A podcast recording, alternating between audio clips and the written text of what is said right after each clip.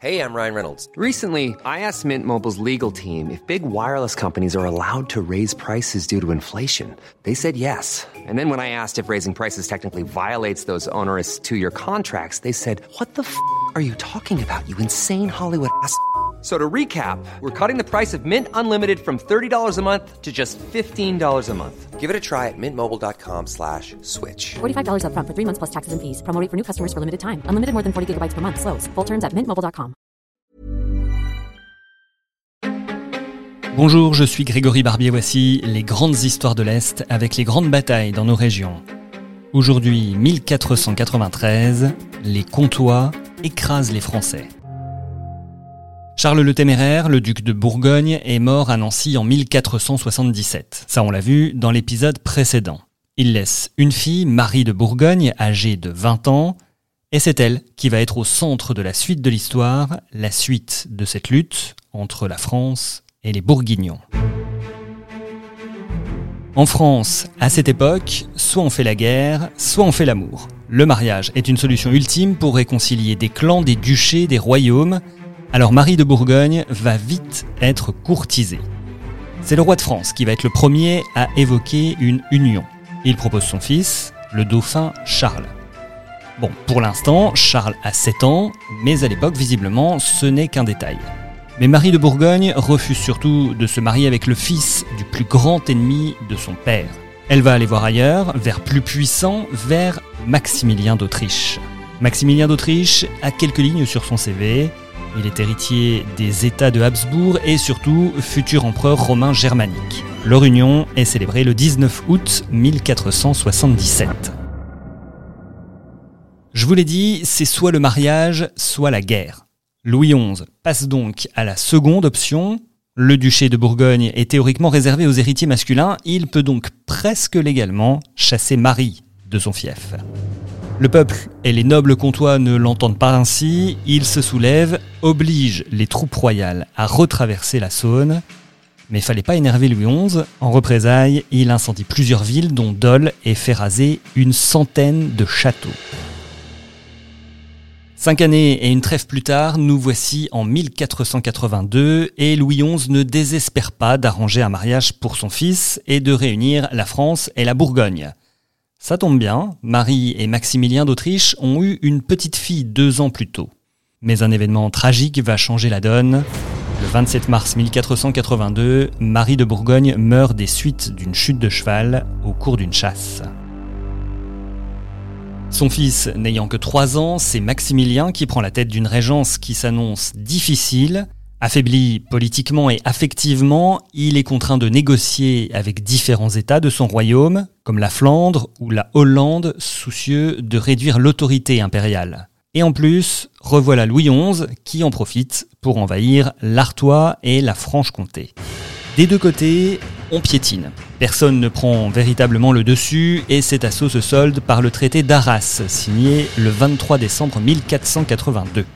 Bourgogne et Picardie deviennent françaises. Maximilien conserve lui les duchés de Brabant et de Luxembourg, ainsi que les comtés de Flandre, d'Artois, de Hainaut et de Hollande. Alors est-ce une vraie paix entre les deux parties? Oui, mais pas pour longtemps. Et c'est encore une histoire de mariage qui va mettre à mal ce fragile équilibre. Et on en revient toujours au même garçon, Charles, le fils de Louis XI, qui va bientôt s'appeler Charles VIII. Dans les épisodes précédents, le père de Charles VIII n'a pas réussi à marier ce dernier avec Marie de Bourgogne. La paix est arrivée car Charles s'est finalement fiancé avec la fille de Marie, Marguerite d'Autriche. Mais à la mort de son père Louis XI, son fils décide finalement de tomber dans les bras d'une autre. Il épousera Anne de Bretagne en 1491. Maximilien, le père de Marguerite, est outré par l'affront fait à sa fille de 11 ans. Il veut désormais se venger en reprenant la Franche-Comté.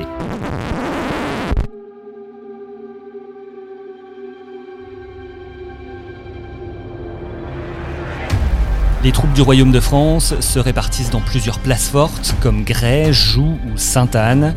Le maréchal Jean de Baudricourt installe son quartier général au château de Grimont à Poligny, entouré de 7000 à 8000 hommes. Face à lui, Friedrich Kappler vient d'être nommé par Maximilien d'Autriche. Il est entouré de nobles comtois et part de Besançon avec 2500 hommes et trois canons. Direction le château de Bracon dans le Jura où est stationnée une garnison de Français. Le maréchal Baudricourt rapplique et les deux armées se font face ce 17 janvier 1493. Kapler se sait en infériorité numérique face aux Français. Il va donc les pousser à attaquer en se mettant bien en face, bien en vue de l'ennemi. La bataille va vite tourner au massacre. Les Comtois sont abrités par les taillis, la cavalerie française est contenue par des flèches et des arbalètes. Les cadavres de chevaux et de cavaliers s'amoncellent dans les trois chemins, bloquant le passage.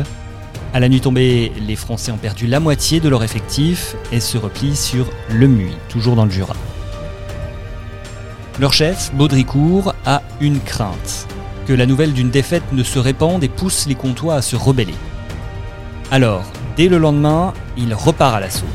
Mais les adversaires sont décidément plus forts. Les renforts permettent de prendre l'armée française en embuscade, attaquer à l'avant et à l'arrière en même temps, et les vaincus. La nouvelle de cette victoire se répand, un élan d'enthousiasme déferle dans la région. À Dole, on se soulève contre la garnison française qui est chassée de la ville, et d'autres cités en font de même.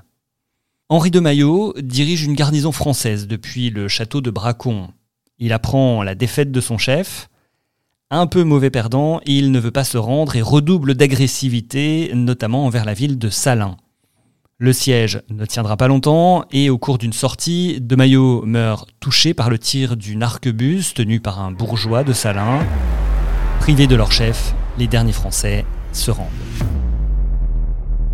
Charles VIII, lui, laisse faire il a désormais d'autres ambitions. Ses yeux sont tournés vers l'Italie. Il accepte donc d'abandonner le comté de Bourgogne par le traité de Senlis en 1493. C'était les grandes batailles dans la série Les grandes histoires de l'Est. J'ai tiré ce récit du livre Les grandes batailles écrit par Jérôme Estrada aux éditions Est républicain, républicain Lorrain et Vosges Matin. Vous connaissez le principe, si ça vous a plu, un like, une étoile, ça fait toujours plaisir. A bientôt pour une autre bataille historique.